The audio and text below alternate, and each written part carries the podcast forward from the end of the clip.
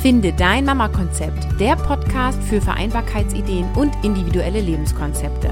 Mein Name ist Caroline Habekost und du bekommst hier Infos und Ideen rund um das Thema Familie und Beruf. Nimm dir deine Zeit und lass dich inspirieren.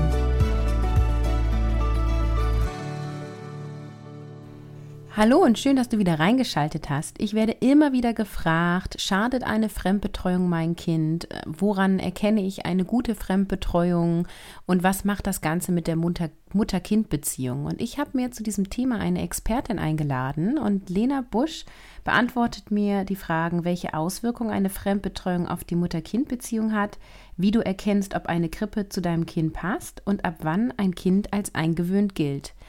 Aus diesem Interview sind zwei Episoden geworden, weil wir so lange geplaudert haben und heute wünsche ich dir ganz viel Spaß mit dem ersten Teil. Willkommen erneut in meinem Podcast und schön, dass wir mal wieder miteinander sprechen. Für alle, die Lena noch nicht kennen, Lena führt ein Online-Business namens Familienleicht und wir haben bereits schon Episoden miteinander aufgenommen und ich stelle Lena jetzt gar nicht groß vor, sondern verlinke die anderen Episoden in den Show Notes. Und Lena, vielleicht kannst du einfach mal sagen, was ist denn so dein aktuelles Projekt, an dem du gerade arbeitest? Ja, vielen Dank, Caroline. Äh, ja, schön, dass wir wieder miteinander sprechen. Ähm, ich bin gerade in der Vorbereitung, dass am 1. Mai mein Programm Mama Goes Business in neun Monaten zu deinem Business Baby wieder startet. Und das ist jetzt nicht mehr so lange hin. Das heißt, jetzt ist gerade groß Vorbereitung, Werbetrommel rühren, Teilnehmer an Bord nehmen und ganz im Moment veranstalten wir dazu so eine Themenwoche, Informationswoche. Wie kann ich als Mama mein eigenes Business aufbauen, wo wir so auf solche Grundfragen wie Zeit, Geld, äh, teilweise auch Betreuung, äh, Geschäftsidee und sowas, äh, wo wir darauf ein bisschen eingehen und so die, die dringendsten Fragen äh, da erstmal klären. Ja, also im Moment geht es ein bisschen mehr rund als sonst noch. ich wollte gerade sagen, es klingt nach viel los. Schön, dass du dir trotzdem die Zeit genommen hast. Und ich verlinke dann die Themenwoche auch unten in den Show Notes für die, die das ganz spannend finden.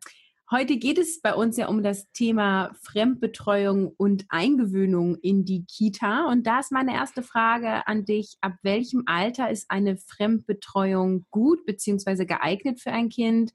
Beziehungsweise gibt es ein Alter, wo eine Fremdbetreuung meinem Kind schadet? Also ich äh, bin da zum einen von, von meiner Meinung her und auch, das deckt sich mit den, äh, sagen wir mal, mit den wirklich jetzt aktuelleren Studien oder Studien, hm, die in den letzten Jahren und Jahrzehnten vorgenommen sind.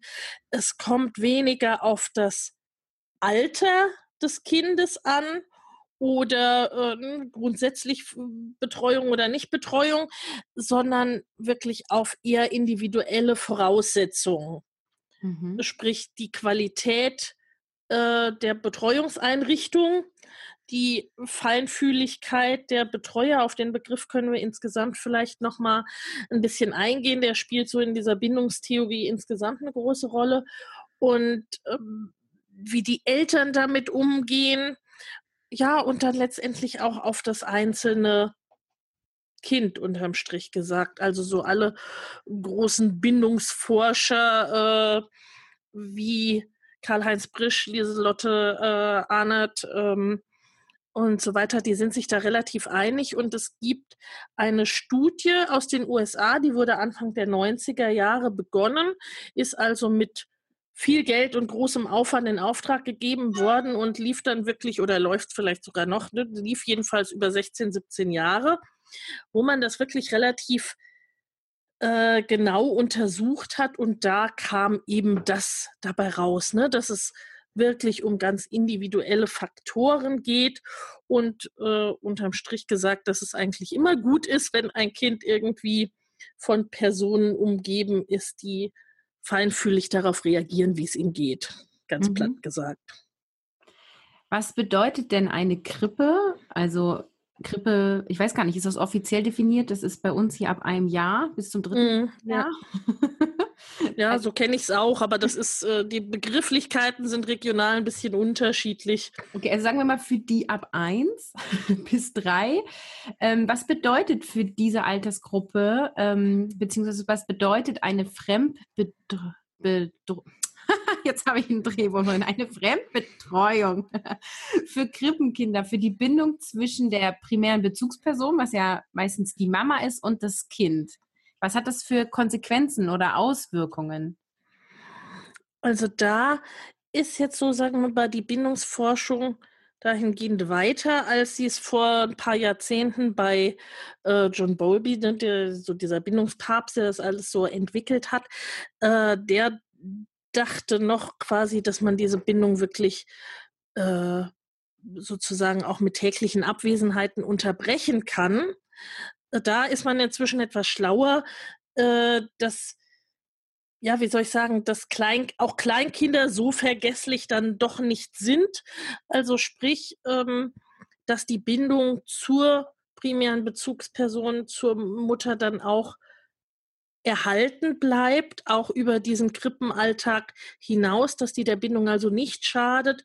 Immer vorausgesetzt, dass ähm, die Mutter auch zugewandt ist und auch ja mit dieser Feinfühligkeit auf die Bedürfnisse des Kindes eingeht. Sprich, dass sie schaut, wie es dem Kind geht, ne, dass sie dann quasi, wenn das Kind aus der Krippe kommt, sich ihm auch wirklich ja widmet sozusagen. Ne? Also äh, man hat dann auch festgestellt in diesen Studien, dass so hm, sagen wir mal, länger betreute Krippenkinder, da gibt es dann häufig diese Qualitätszeit sozusagen, ne, dass dann die Eltern auch wirklich voll äh, für das Kind äh, da sind, äh, Dinge auch extra für das Kind machen, sich ihm extra zuwenden, während bei Kindern, die zu Hause betreut werden in dieser Zeit, ne, da gibt es diese extra Zuwendung weniger, da sind das eher so so Punkte über den Tag verteilt. Ne? Kennen wir ja auch alle selbst. Da sitzt man vielleicht mal kurz auf dem Sofa und kuschelt und dann ähm, hm, ist es mehr so ein nebeneinander her, dass das Kind mit die Wäsche macht oder äh, dass das Kind spielt, während man selber die Wäsche macht oder was auch immer. Ne? Also, aber das äh, über den Tag verteilt sich das relativ gleich bleibt. Und wenn aber die, also eine Ausnahme gibt es quasi, wenn die Mutter mh, hm, eben nicht so zugewandt ist, aber eine Betreuungsperson sehr feinfühlig auf das Kind äh, reagiert, dann kann so eine äh, Bindung dann durchaus auch ein bisschen äh, springen. Ne? Also dass das Kind dann die zugewandtere Person quasi als äh, auch gegebenenfalls primäre äh, Bezugsperson übernimmt. Okay. Mm, letzten Endes spielt auch der Vater dabei natürlich noch eine große Rolle, ne? Die, aber ich glaube, da gehen wir sowieso auch noch mal genau. drauf ein. Genau, also wenn ich das jetzt richtig verstanden habe, geht es gar nicht so sehr darum, ähm, äh, ja, wie viele Stunden ist mein Kind betreut, sondern es geht eher darum, wie zugewandt bin ich in der Zeit, die ich mit meinem Kind verbringe. Und dann schadet quasi eine Fremdbetreuung meinem Kind nicht. Wenn ich weiterhin zugewandt bin, hat das keinen negativen Einfluss auf die Bindung zwischen dem Kind und mir. Ganz genau. Ja. Ganz genau. Ich meine, was man natürlich festgestellt hat, ist, dass es schon, dass es äh, herausfordernd ist, äh, für das Kind. Also zum Teil wurde dann auch ein höherer Cortisolspiegel gemessen, also ne, dass das Kind doch einer gewissen Aufregung äh, unterlag. Also da ist es dann quasi auch wichtig, dass das Kind dann auch wiederum runterkommen kann. Ne? Also dass es zur Ruhe kommen kann und dann auch zu Hause quasi so, ja, einen Ruhepol vorfindet, beziehungsweise auch Personen vorfindet, ne, die, äh, die dann auch Halt geben, ähm, sozusagen. Genau wie äh, es dann auch solche Ergebnisse gab, wie dass es beispielsweise für die Sprachentwicklung ähm, da Krippenkinder dann teilweise ein bisschen schneller waren ne, oder dass es da positive Ergebnisse gab, dass man aber auch durchaus festgestellt hat, dass ähm, ja, ne, dass die Kleinen sich dann sich dann mehr durchgesetzt haben, mehr durchsetzen mussten und natürlich ne, gerade im Krippenalter dann mit den Mitteln, die ihnen eben zur Verfügung stehen. Und das ist dann zum Teil zwischen zwei, zwei Zweijährigen dann nicht so sehr die Sprache. Ähm, und da gab es wohl äh, Ergebnisse, dass wenn die Kinder sehr lange betreut waren am Tag, um die zehn Stunden ähm, oder an die zehn Stunden, und das über längere Zeit hinweg, dass dann so quasi auch ein höheres gewisses äh, Aggressionspotenzial dann auch zu beobachten war im späteren Grundschulalter. Mhm. Wobei dann sowas ne, dann auch immer schwierig zu messen und zu beurteilen ist, weil natürlich niemand sagt, ne, er äh, setzt sein Kind per se irgendwie äh, schlechteren Bedingungen aus, um dann zu gucken, gucken, wie sich wirklich eine schlechte Krippe bei Ganztagsbetreuung aufs Kind auswirkt. Solche ja, Sachen, ne? Also ja. Woran erkenne ich denn, welche Art von Betreuung zu meinem Kind passt? Also woran erkenne ich, ob die Form Krippe passt? Mm. Ich glaube oder ich äh, beobachte so, dass das sehr kindabhängig ist und dass das das Kind schon auch äh, teilweise recht deutlich äh, signalisiert. Ich kann da ein Beispiel aus meinem eigenen früheren Alltag geben. Bei meiner, äh, bei meiner ersten Tochter und ihrer äh, Grippenerfahrung beziehungsweise der einer Unterhaltung, die ich mit einer Freundin seinerzeit geführt habe, wo wir uns über zwei äh, Betreuungseinrichtungen unterhalten haben die eine war so eine, ne, so eine kleine Waldorf-Einrichtung, so ein, wirklich ein Räumchen mhm. äh, für dann um die zehn Kinder. Und da meinte sie auch, das ist doch total schön, das ist doch total niedlich und äh, kuschelig. Und mein Sohn findet das da auch total kuschelig. Und meine Tochter fand das dort genau wie ähnliche Settings, äh, ne, relativ viele Personen auf relativ gleichem Raum. Das fand die eben gar nicht kuschelig, findet sie auch heute noch nicht kuschelig, sondern äh, das, sie empfindet das eher als bedrängend. Mhm. Ne, also, und da war dann auch äh, an sich immer relativ schnell zu merken, dass sie irgendwie weg will, sich irgendwohin zurückzieht, soweit sie eben kann, oder dass sie dann auch ähm, ihren Raum sich im Notfall auch schafft, wenn ihr jemand für ihr Empfinden äh, zu nahe kommt. Ne? Also, dass sie das äh, so nah nicht will und ihren Raum um sich brauchte. Und ich glaube, so in diese Richtung zumindest signalisieren das viele Kinder, ne? ob die gerne auf einem Haufen glucken, äh, glucken oder ihr, ihren Rückzugsbereich brauchen. Und ich finde, dass man ähm, sowas dann auch in der Einrichtung ganz gut feststellen kann, indem man solche Dinge äh, eben fragt. Ne? Wie gibt es einen Rückzugsbereich oder äh, was machen Sie, hm, damit jedes Kind so ein bisschen seinen sein Raum hat, seinen, seinen, seinen Freiraum um sich, um sich rum, ne? Oder wie, sehr, äh, wie da halt reagiert wird. Und das dann im Verhältnis so, wie man sein eigenes Kind ja auch beobachtet. Ne? In solche Situationen entstehen ja auch im Alltag. Ja, das heißt, ich beobachte mein Kind und gucke dann, ob es sich in einer Gruppe von Kindern ähm, wohlfühlen würde. So, ich, das ist letztendlich eine Beobachtung und Abschätzung meiner selbst. Im Grunde ja. Ähm, denn auch so, auch so, sagen wir mal, in so Spielplatzsituationen, ne? so Sandkastensituationen. Mhm. Da auch wieder, wie bei meinen eigenen äh, beiden Mädchen war es so, ne, die eine, die zog sich dann eher zurück oder war so eher auf Beobachterposition erstmal und die andere immer gleich mittendrin.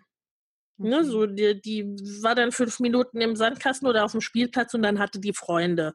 Und dann, äh, als sie dann etwas älter war, stellte sie mir dann auch immer jeweils ihre neuen Freunde dann vor. Ne? Also ich glaube, dass man sowas schon relativ schnell merkt. Nun ist es, ähm, ja, ist es nicht bei allen Kindern so, so extrem oder so deutlich, äh, ne, wie jetzt bei meiner großen und bei meiner mittleren, ne? aber so von der Tendenz, glaube ich, kann man das schon erkennen und dann auch so ein bisschen sehen, ne? wie reagiert das Kind insgesamt in neuen Situationen, auch mh,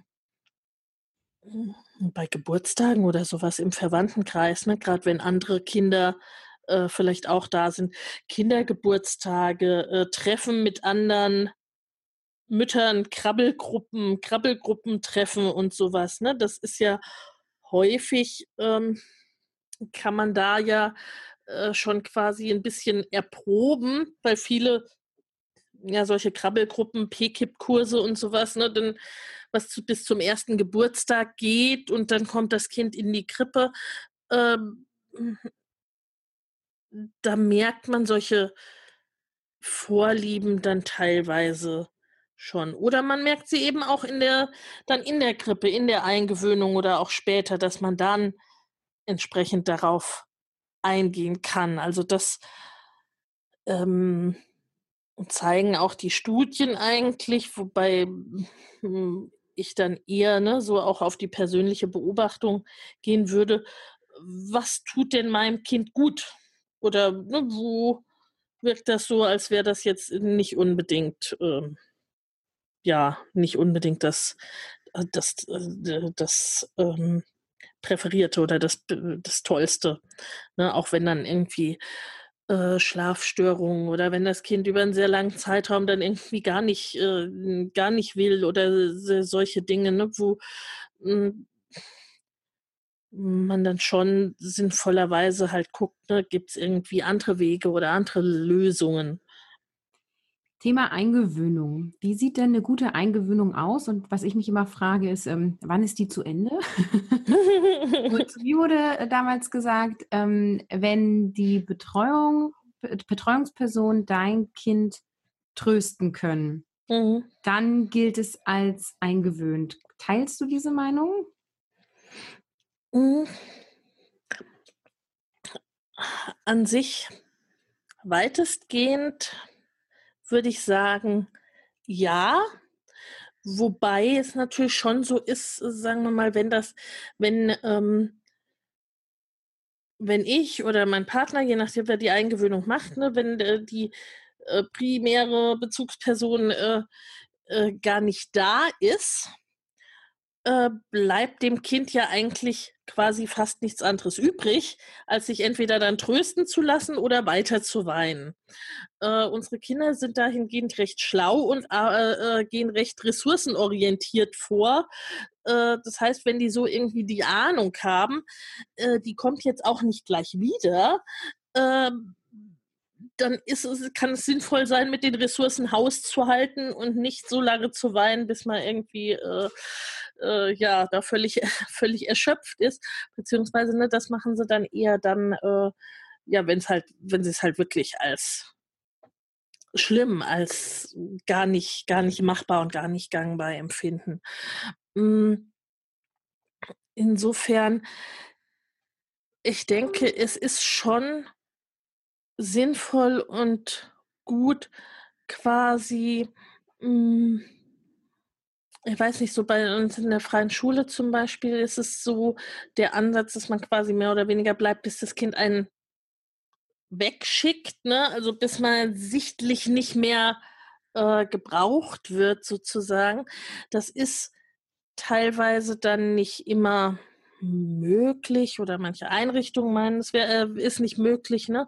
Aber ähm, wie soll ich sagen, eigentlich quasi dem Kind länger die Möglichkeit geben, sozusagen die Wahl zu haben, gehe ich zur Mama oder gehe ich äh, zur Erzieherin, ne? Äh, als jetzt irgendwie so ein, so ein paar Tage oder so. Ne? Mhm. Okay, also ich sehe schon, auch hier ist natürlich wieder super individuell, wie lange das dann dauert, ne? Ja, also ne, es gibt auch die Einjährigen, die rennen rein und die sind relativ angekommen, ne? Also das ist wirklich ähm, individuell. Was kann ich denn machen, wenn ich gedacht habe, ach, ich gebe mein Kind so mit eins in die Krippe, wie es gefühlt irgendwie jeder macht, und ich gehe wieder arbeiten und der Vater des Kindes auch. Und es klappt nicht oder ich ahne vielleicht sogar schon, hm, so Krippe ist nicht so das Beste für mein Kind. Und mein Arbeitsplatz ist aber einer ohne Kind. Was mache ich denn dann? Ja, das äh, fällt so ungefähr unter die Erfahrung, die wir dann irgendwann auch gemacht haben, wobei äh, es dann irgendwann irgendwie doch geklappt hat, aber äh, das fällt so unter, ne? Ist der Plan auch gut gelungen? Vielleicht hält er dem Leben dann doch nicht so stand und man muss sich was anderes überlegen.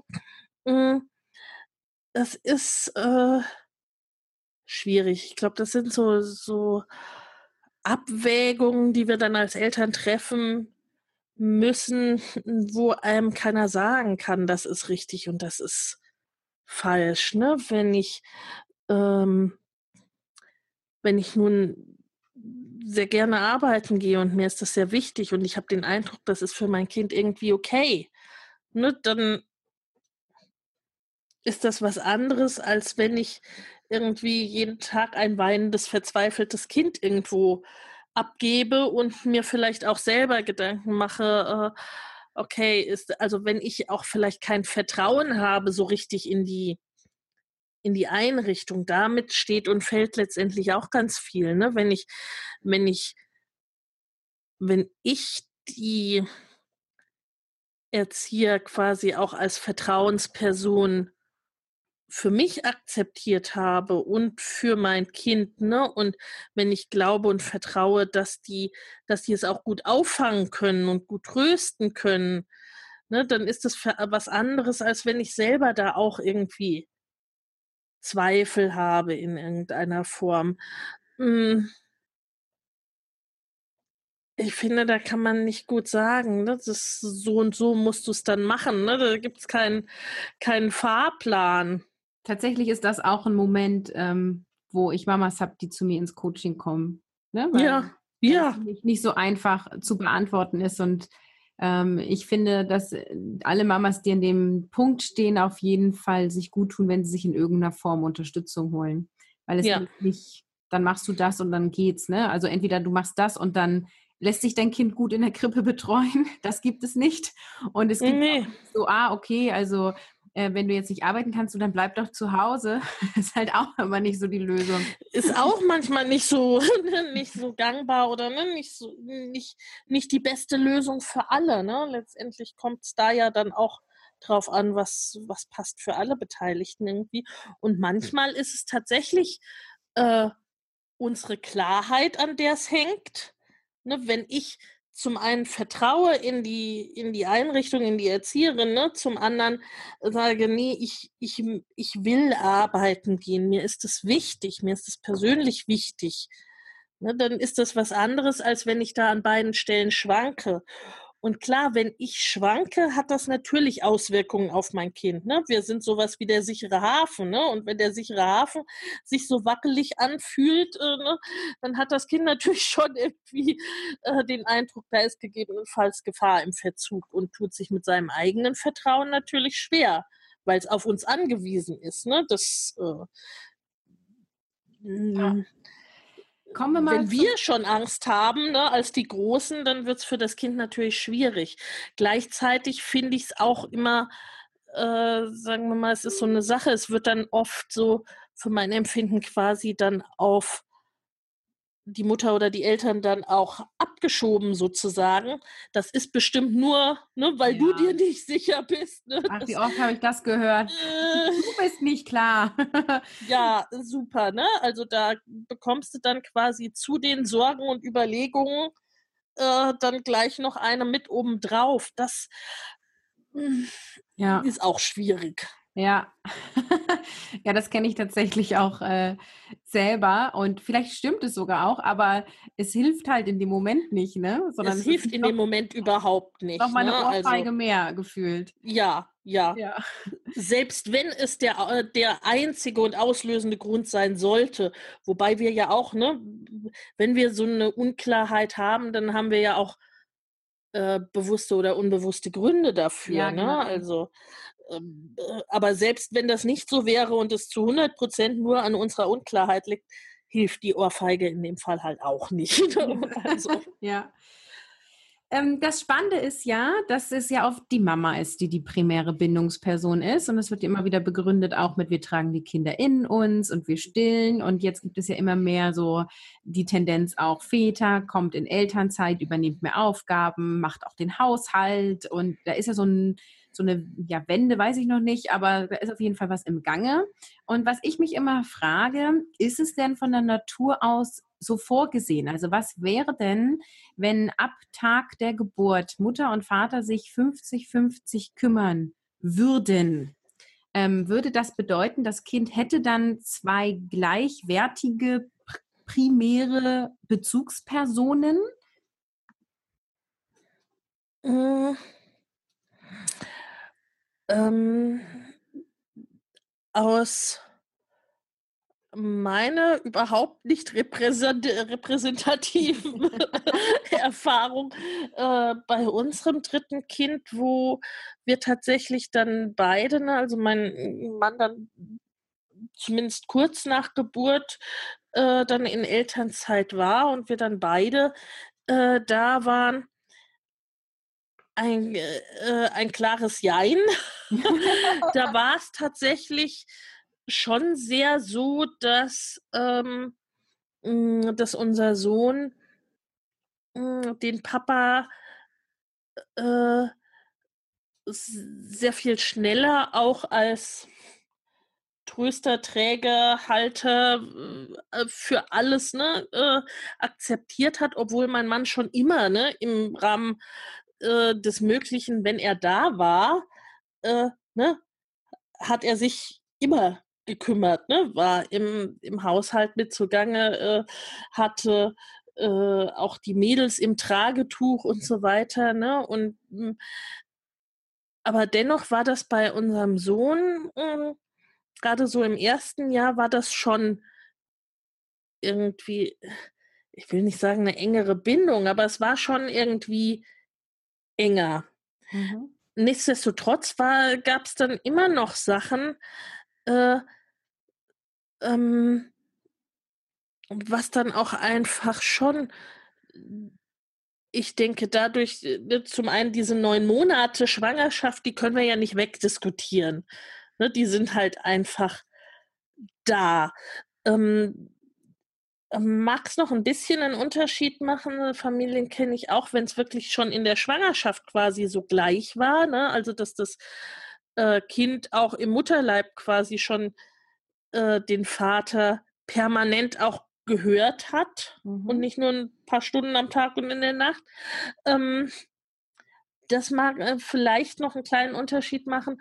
Äh, ja, und dann halt eben auch zumindest äh, wenn man stillt, da war es halt bei uns dann schon so, dass so die Situation, ne, in denen der Kleine dann stillen wollte oder hungrig war, äh, ne, oder auch dieses Nähe- und Saugbedürfnis dann einfach irgendwie das hatte, was äh, durch das Stillen äh, befriedigt wird, ne, dann war halt dennoch Mami angesagt, ne, und nicht mhm. Papa in dem Moment. Um, ähm, Wie das dann allerdings bei äh, Flaschenfütterung sozusagen, ne, wenn ich wenn ich Fläschchen gebe, wäre das vielleicht auch noch was anderes gewesen. Kann ich jetzt nicht so sagen, aber ich glaube, ich weiß nicht, ob wir diese hundertprozentige Gleichheit hinbekommen, wobei ich auch gar nicht denke, dass wir das müssen. Also, Die Frage ist halt, ob das erstrebenswert ist. Ne, also auch nicht.